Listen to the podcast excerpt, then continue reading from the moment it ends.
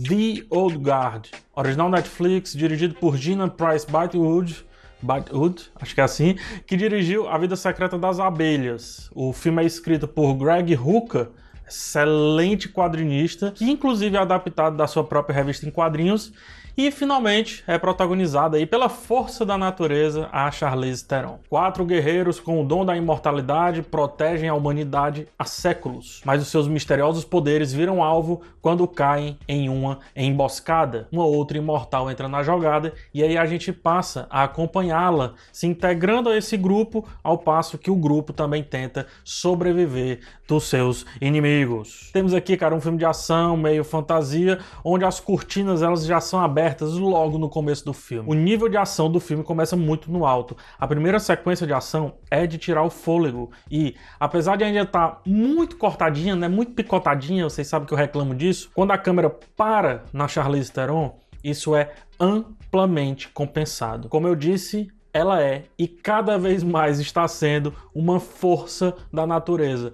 Muito do que ela aprendeu ao ser dirigida lá pelo David Leitch no filme Atômica, David Leitch que é um ex-dublê e agora diretor, foi aplicado aqui. E nota-se que parecia mais um trabalho dela do que um trabalho de todo o resto, porque é ela quem estava realmente destoando dos demais. Não tudo foi aplicado, mas muito foi aplicado. É, talvez se as sequências fossem mais longas, isso daí ficaria mais visível.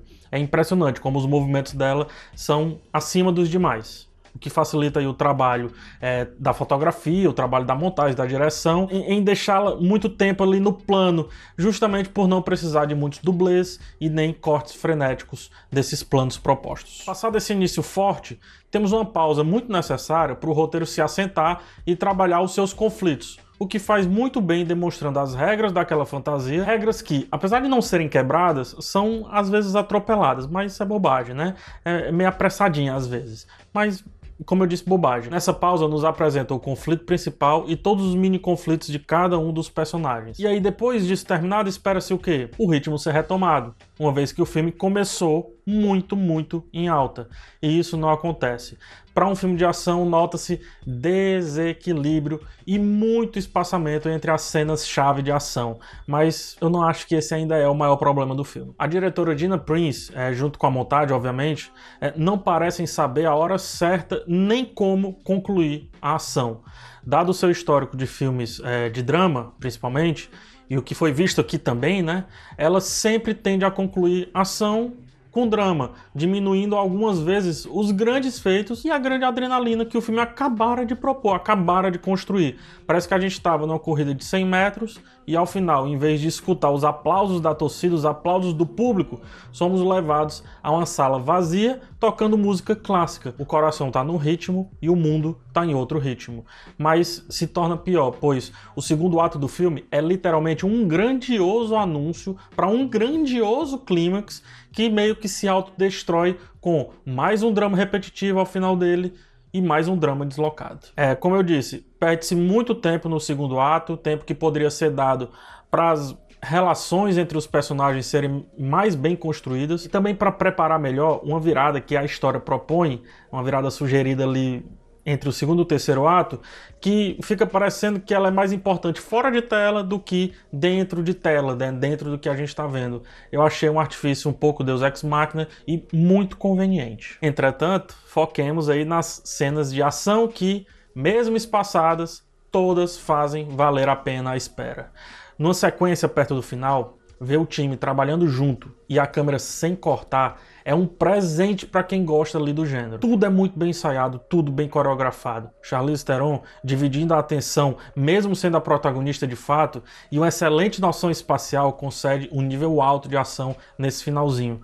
E nunca apelam para os planos fechados, deixando o espectador, no caso a gente, né, ter uma noção do todo.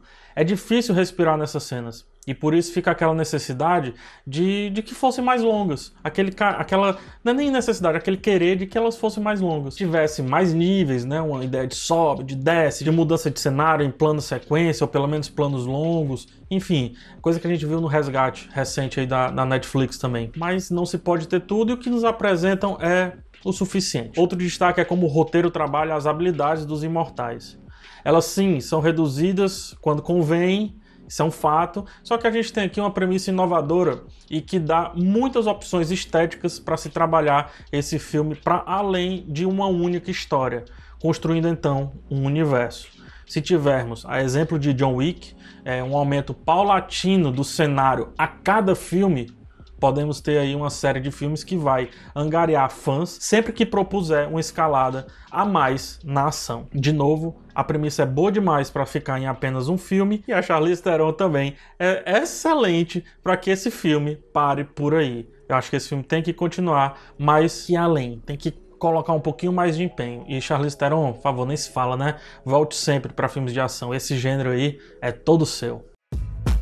Não se esquece de se inscrever no canal, dá uma olhada nos vídeos indicados aqui no card aqui em cima e também nos cards que ficam no final. Se gostou do vídeo já sabe dar joinha, se não dá dislike. Um forte abraço em todos, até o próximo vídeo e tchau.